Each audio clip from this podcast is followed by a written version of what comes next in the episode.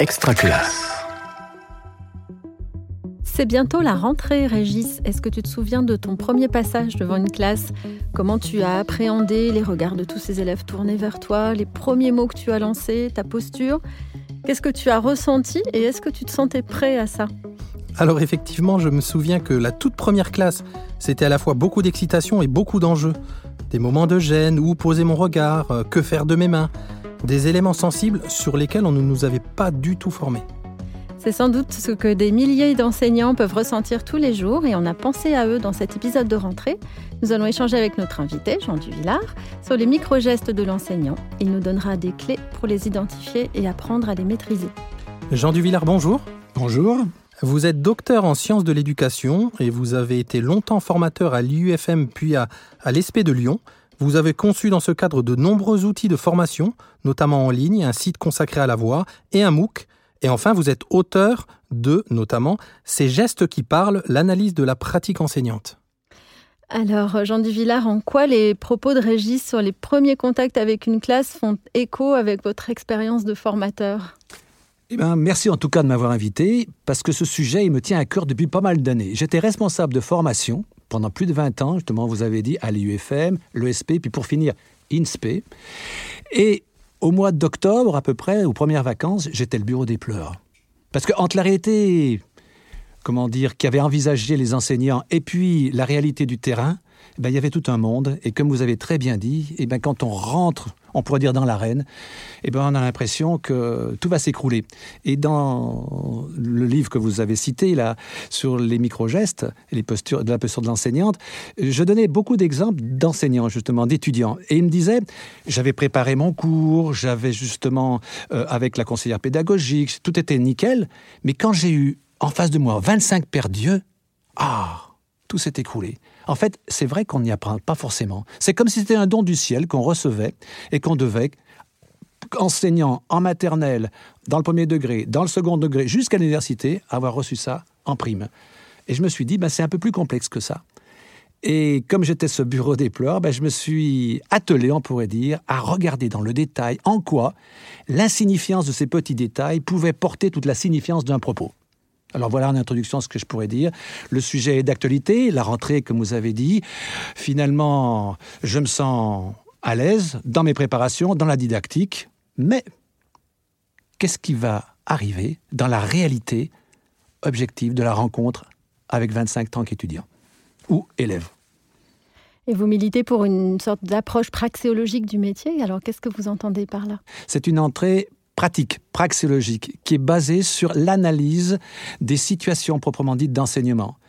D'une part, il y a la préparation chez soi, avec euh, l'objectif que je me fixe, avec tout le, contenu de formation, avec euh, finalement, euh, on pourrait dire tout le dispositif. Mais après, il y a ce que j'appelle la mise en scène de la personne.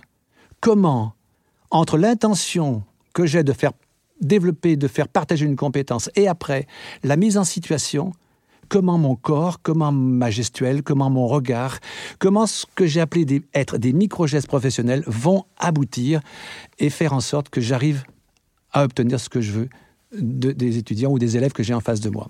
Alors vous parlez justement de cette approche sensible, et, dans ma petite expérience que je relatais en introduction, il y a le fait que c'est quelque chose de, l'ordre de l'intime, puisqu'on touche au corps, euh, au corps de l'enseignant pour le coup, et c'est ça aussi qui fait que c'est peu, peu diffusé, peu enseigné et que ça doit tomber du ciel, comme vous dites? On ne veut pas y toucher, on a peur. On a peur de mettre les pieds dans cet espace de formation.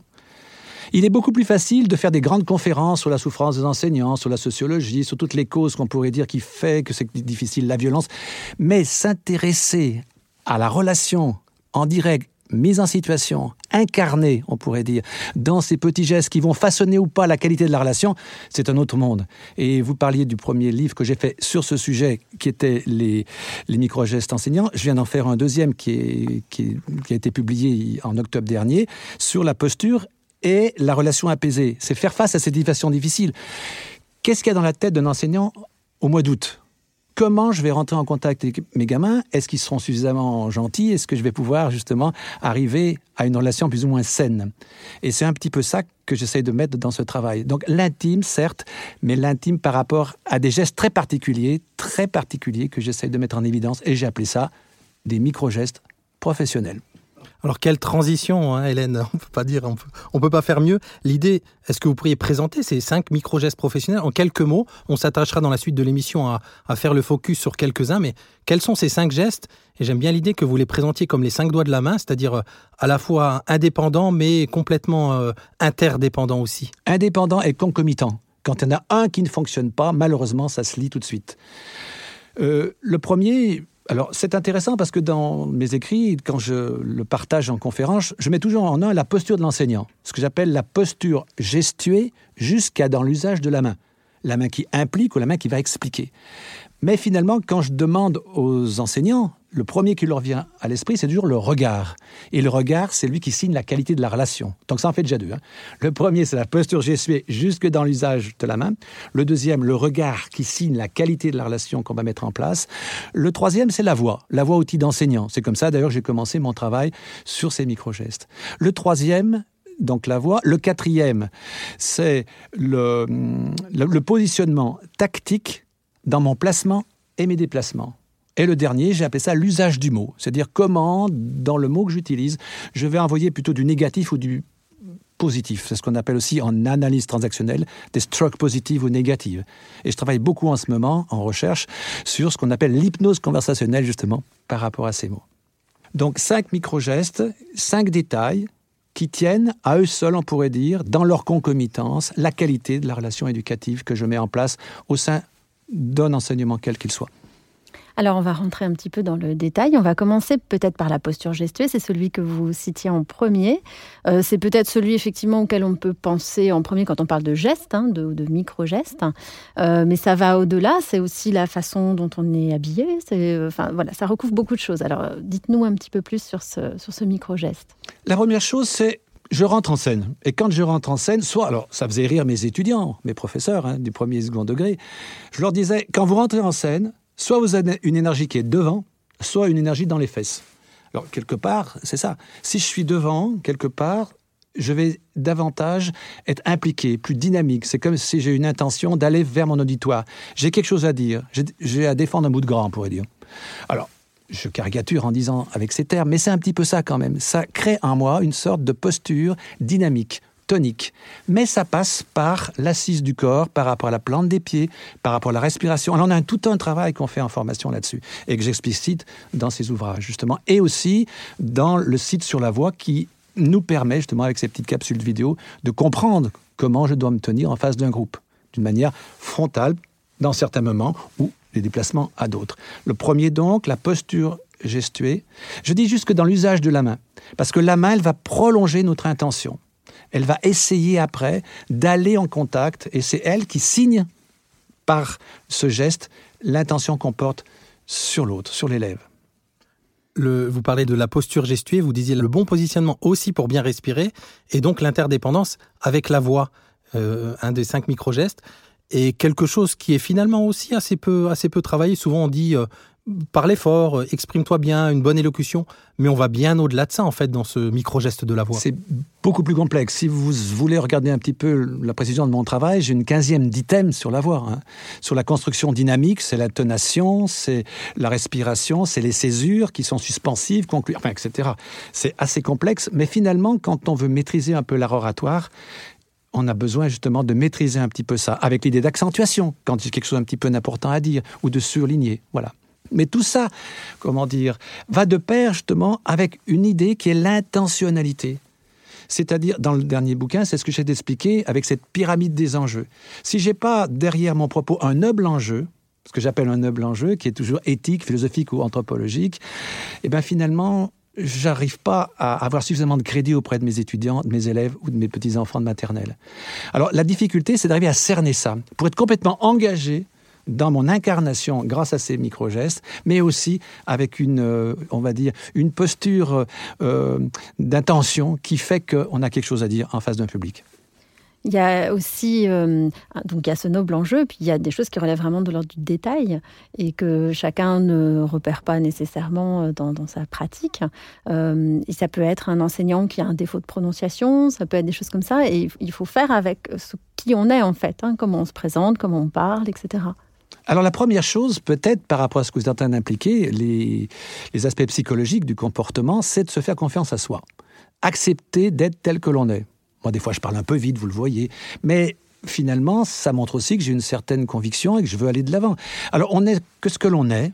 Et finalement, la meilleure chose, c'est de pas tricher par rapport à soi. Et tout le travail avec les étudiants est, en général, quand je m'occupais des gens en difficulté, c'était justement de leur redonner cette confiance. Si je commence à avoir confiance en moi, il y a plus de chances que celui qui est en face ait confiance en moi. Et quand je vois qu'il a commence à avoir confiance en moi, j'ai encore plus confiance en moi. Alors tout notre métier de formateur, de formateur, est justement d'aider à faire prendre conscience de cette confiance en soi. Mais ça passe aussi par des gestes très techniques. Donc c'est pas le club med mon travail, c'est-à-dire que finalement, il faut accepter de se mettre en face de soi-même et de repérer peut-être dans ses marqueurs, dans ses indices, ce qui signe en plus ou ce qui signe en moins. Donc c'est pour ça que j'avais mis en place ce type de formation et qui ont eu le succès qu'elles ont eu justement et qui ont fait que finalement ça fait pas mal de petits au niveau de ces, ces jeux de situation. Voilà. Vous disiez tout à l'heure qu'un des premiers enjeux de contact, c'est le regard. Je vous propose qu'on écoute un, petit moment audio, un extrait audio de vos, travaux autour de cette question et on en parle juste après. Dans, le regard, tout à l'heure je parlais du regard, soit on a un regard de convention, c'est-à-dire que je regarde comme ça et je vous parle en pensant ce que je suis en train de dire. Donc je suis en train de vous parler de mon contenu. Donc je suis assez dans ma tête. Soit j'ai le regard qui est plutôt sur ce que je vais dire, qui est concentré et qui canalise mon intelligence, si j'ose dire, ou le contenu de ce que je veux donner à entendre. Et quand je vais chercher l'autre du regard, ça se passe comment au niveau de la gestuelle? Est-ce que vous voyez quelque chose Dans mon regard, quand je dis, par exemple, comme je parle en ce moment avec vous, qu'est-ce que je fais? Comment ça fait à ton avis? Ça monte. Donc si j'essaie de le jouer et si j'essaie de vous le faire voir, j'ai une petite astuce pour vous qui peut être considérée comme un petit geste de formation. Dans sa tête, quand on regarde un élève, on peut lui dire Tu comprends ce que je te dis? Et dans mon regard, qu'est-ce qui se passe Tac, tac. Ici, au niveau des sourcils. Tu comprends ce que je te dis? On va pas lui dire tout le temps que tu comprends ce que je te dis, mais dans la tête, l'idée c'est que intérieurement, on ait cette intentionnalité, cette intention d'aller chercher chacun des élèves, chacun étant de fait reconnu ici à égale dignité. Je crois qu'il n'y a rien de plus radiophonique que de s'imaginer ce, micro-geste justement du, sourcil. On est vraiment à ce niveau-là de détail, monsieur Duvillard? Ben, ça faisait beaucoup sourire mes étudiants. Après, ils me chinaient, ils me disaient oh, le sourcil, j'ai essayé. Alors, le sourire, il y a le sourcil de séduction. Alors, vous pouvez imaginer, ça met tout de suite une bonne ambiance dans, la, dans le groupe. Mais ça montrait aussi devant leurs camarades que c'est loin d'être évident de faire le bon geste de communication. Le regard signe la qualité de la relation. Donc c'est le premier témoin de la mise en scène de la personne quant à ce qu'elle projette sur l'autre. Alors tous les faits divers, il a regardé, etc., les tensions qui peuvent y aller au mauvais regard, ça vous dit quelque chose, je reviens pas dessus. Mais en classe, un élève ou un étudiant pour les supérieurs qui n'aurait pas regardé, il n'est pas reconnu. Donc de fait, on peut très bien, à partir de là, se demander qu'est-ce que l'enfant, qu'est-ce que l'élève, qu'est-ce que l'étudiant va pouvoir faire pour se faire remarquer. C'est du détail, certes, mais c'est un détail qui a un poids énorme. Alors j'essaye de me battre comme je peux avec les moyens qui sont les miens. J'ai un peu plus de temps puisque je suis en retraite, mais je m'aperçois que c'est beaucoup de plus en plus, je suis demandé justement pour faire partie, comme si je portais cette parole en disant, c'est bien beau de faire des cours, comme je disais, sur la psychologie des comportements, sur la sociologie, sur les causes, etc., sur la souffrance de l'enseignant. C'est bien beau aussi d'essayer de, faire les cours les, les mieux préparés. Si dans ma personne, j'ai pas un minimum de formation pour savoir comment mettre en scène la propre intention, ma propre passion dans mon métier, je dis à mes étudiants, restez chez vous. Alors je provoque, bien entendu, mais ils aiment, ils aiment aussi être provoqués, pas là où ça fait mal, là où ça leur fait mal, si on ne veut pas regarder ce détail. Je suis un petit peu emballé dans ce que je dis. Pourquoi? Je suis tellement convaincu, parce que finalement mes collègues disaient, oh mais tu les mets à nu, c'est drôlement compliqué, quelque part c'est de l'intime, comme on disait tout à l'heure. Ils me disaient, mais on ne doit pas la toucher, nous on préfère pas regarder. Par contre, on les met en stage et on va les évaluer et on leur dit Ah ben, c'est pas ce qu'on attend de vous. Alors ils me disaient tous C'est pas ce qu'on attend de moi. En fait, je comprends que c'est pas ce qu'on attend de moi. Et puis en plus, les conseillers pédagogiques, ils me disent des choses que je trouve très intéressantes. Mais malheureusement, ils me disent jamais comment je dois m'y prendre pour arriver à faire ce qu'ils aimeraient que je fasse. Alors moi, je me suis dit, ben, notre travail est là, non arrêtons notre cinéma, rentrons dans une pratique quotidienne qui fait que... Alors j'ai vécu toutes ces transformations depuis 45 ans. Et finalement, alors j'ai une phrase qui provoque et qui choque un peu. Je dis finalement, on est resté un petit peu sur l'évangile selon Bourdieu. Donc quelque part, c'est bien gentil. Mais si on connaît les causes, peut-être que maintenant il faut s'attaquer à comment, aux moyens. C'est-à-dire que je vais essayer de faire en sorte de me battre souvent avec moi-même pour arriver à m'apprivoiser dans ces petits gestes du quotidien qui font que j'ai envie de dire quelque chose à l'autre. Et à partir de là, ça devient super passionnant. Et c'est aussi ce que j'essaye de faire passer dans ce petit message ensemble aujourd'hui. Alors on va parler justement de ce que vous faites en formation et euh, de ce protocole d'une certaine façon que vous avez euh, mis en place, euh, donc avec deux temps. Donc je vous laisse nous en parler. Alors le protocole, il est simple et compliqué à la fois. Il est simple parce qu'on peut, je pars finalement automatiquement de situations que les étudiants m'amènent, qu'ils ont vécues en classe. Ils ont vécu un incident et à partir de là, plutôt que de dire on pourrait faire comme ça, il serait peut-être bien de l'analyser, de dire non, on va pas verbaliser dessus, on va simplement essayer de le revivre. Alors soit l'étudiant, il joue le rôle de l'élève qui était difficile, soit il joue son propre rôle. Et c'est pour ça que je les appelais des jeux de situation. On repart d'une situation concrète. Et à partir de là, ses camarades vont essayer de relever ce défi. Mais il y a un protocole très, très, très strict. C'est toujours celui qui passe qui dit en premier ce qu'il a vécu de la situation et toujours par quelque chose de positif. Et c'est toujours très difficile, ça. Tant qu'on n'a pas donné quelque chose de positif sur celui qui est passé, il n'y aura pas de confiance dans le groupe. Et que les me disaient, mais oh, c'est difficile, tu les mets encore une fois à nu et il veut jamais ah, moi je me sens pas de le faire parce que quelque part euh, j'ai peur qu'ils soient trop déstabilisés. Mais je leur disais, ben, finalement, vous les mettez directement dans les stages, ils ne sont pas déstabilisés. Et puis démerde-toi, puis à partir de là, euh, tu vas te construire, ou alors tu vas aller voir le médecin pour te mettre en arrêt maladie. Je pars du principe que sur une formation professionnalisante, il est bien peut-être de donner les bons outils. Et ces bons outils passent peut-être par des situations très pratiques telles que celle-ci. Alors, une fois qu'on a donné en place ce protocole, je leur fais vivre la situation. Et à tout moment, je peux arrêter.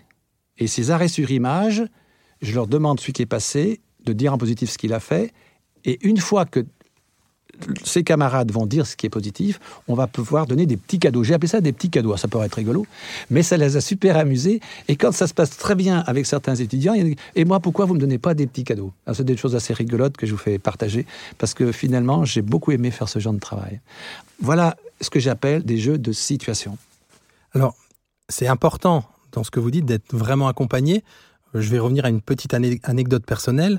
Euh, en, début de carrière, justement, ces enjeux-là, je m'y suis confronté en me posant une petite caméra au fond de la classe et en me filmant moi-même, en m'observant. Et j'avoue que ça a été très déstabilisant. Pour le coup, euh, d'entendre certains mots sortir de ma bouche, de voir ma posture parfois pas du tout adaptée.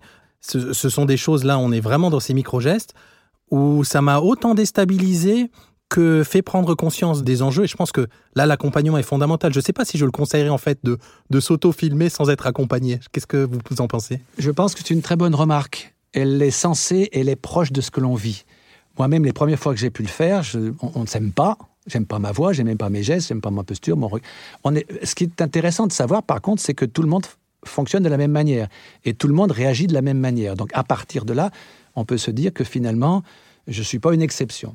Personne n'est une exception dans ce travail de confrontation avec soi-même. J'appelle ça aussi l'introspection. Hein. Ma thèse était justement là-dessus, sur l'introspection gestuelle, pour s'habituer à s'accepter soi-même par rapport à ça.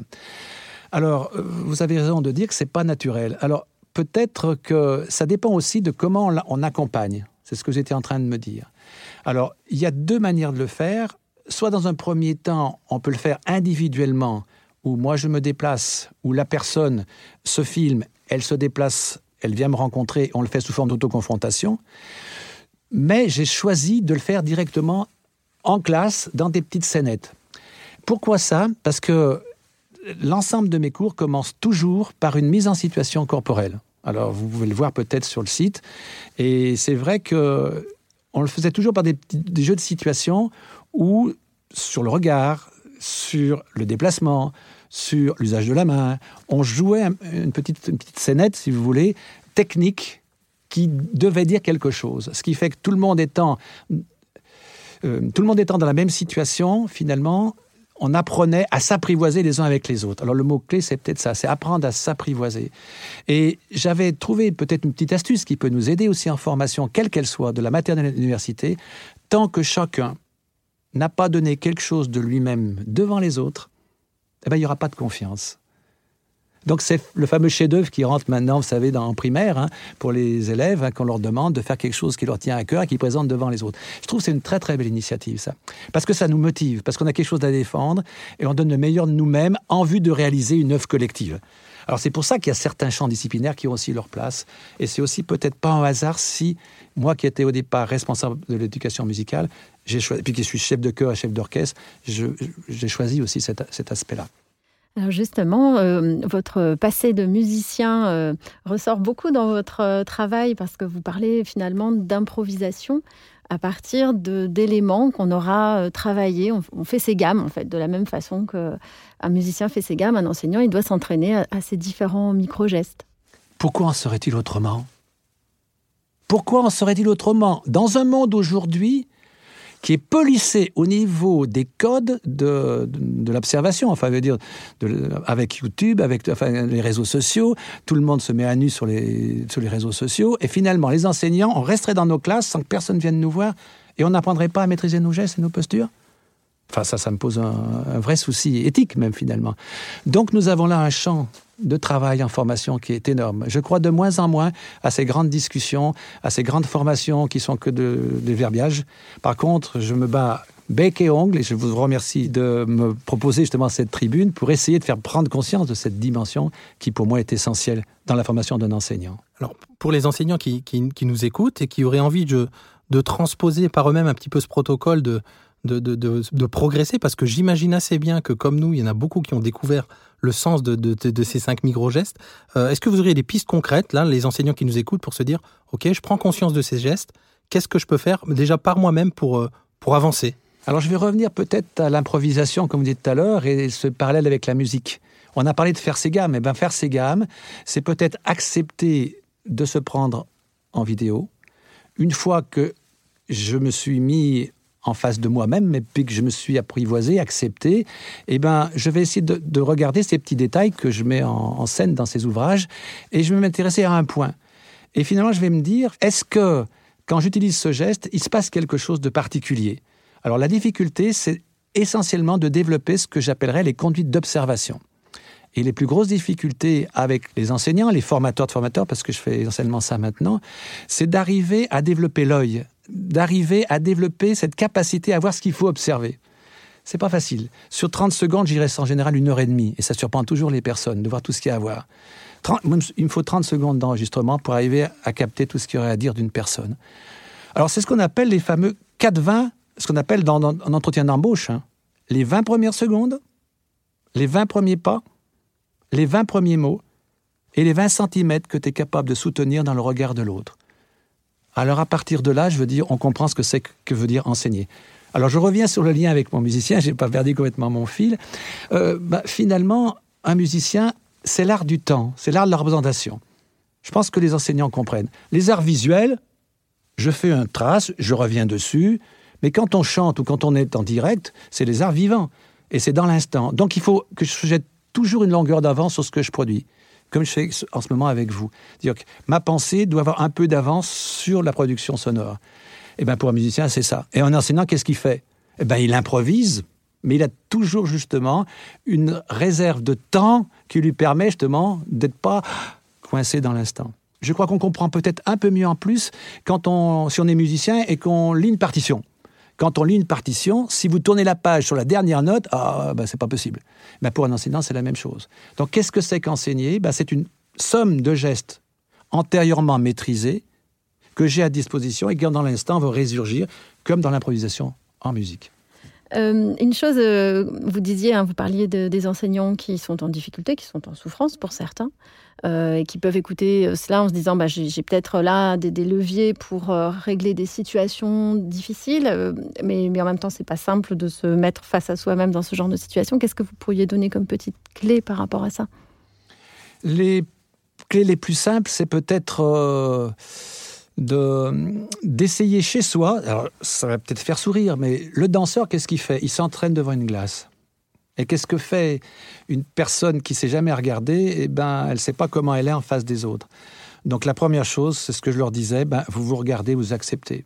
Ben, moi, la première fois que je l'ai fait, j'étais, enfin, j'étais des directions de cœur aussi. Je me suis aperçu que mes bras étaient beaucoup trop bas. Ben, finalement, je m'étais jamais rendu compte que ça. Donc, ce que j'essaie de dire, c'est que si on veut prendre la mesure des gestes que l'on produit, il faut absolument que on puisse avoir un retour de ce que l'on produit. Le premier retour, le très simple, eh bien, je vais essayer de m'accepter, de m'apprivoiser en me regardant tout simplement devant une glace. Ça paraît simple, hein ben, c'est pas si simple que ça. Pour me coiffer, ça va. Pour me raser, bon, l'occurrence, ça va. Me maquiller, peut-être, ça va. Mais me regarder avec un autre œil, l'œil de celui qui va me percevoir.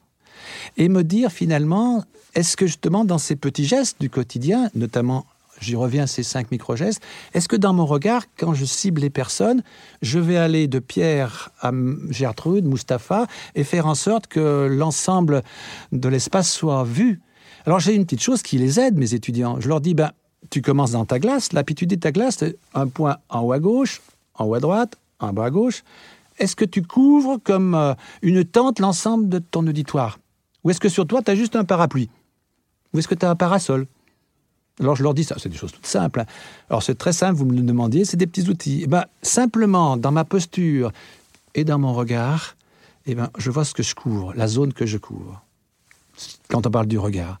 Il y a beaucoup de, petites anecdotes, de, petites choses comme ça que vous présentez dans l'ouvrage. Il y a aussi euh, beaucoup de témoignages assez intéressants de, vos étudiants, hein, des verbatims, de leurs échanges où ils se rendent compte effectivement de certaines choses. Ils sont très surpris euh, sur eux-mêmes. Donc vraiment, on vous invite à, voir ce livre et à, aller approfondir euh, avec tous les outils que vous avez produits. Pour finir, en quelques mots, est-ce que vous auriez une référence, une personne, une inspiration à partager avec nous? Teilhard Chardin dit une chose très belle. se centrer sur soi, bah, c'est ce qu'on peut apprendre finalement avec les micro-gestes, comprendre justement l'impact de mes petits gestes au quotidien se décentrer sur l'autre, c'est arriver à porter mon regard jusqu'à l'autre pour voir justement s'il il arrive à rentrer en relation avec moi. Et puis peut-être se surcentrer sur une cause plus noble que soi. C'est celle qui, tous les matins, quand je me lève, fait que j'ai envie d'aller partager cette mission qui est mienne, d'enseigner. Je crois que vous terminez l'émission mieux que ce qu'on aurait pu imaginer faire. Donc un, grand merci Jean Duvillard pour avoir partagé autour de, de, de vos travaux ces cinq micro-gestes professionnels qu'on encourage vraiment tous les enseignants à aller voir de plus près. Merci. Merci à vous. Enseigner un art du geste, un épisode Parlons pratique préparé et animé par Régis Forgione et Hélène Audard. Enregistrement, montage et mixage Simon Gattegno. Coordination de production Luc Taramini et Hervé Thury. Directrice de publication Marie-Caroline Missire. Retrouvez-nous sur extraclasse.réseau-canopé.fr ou sur votre plateforme de podcast favorite pour ne rater aucun épisode. Une production Réseau Canopé 2021. Extra classe.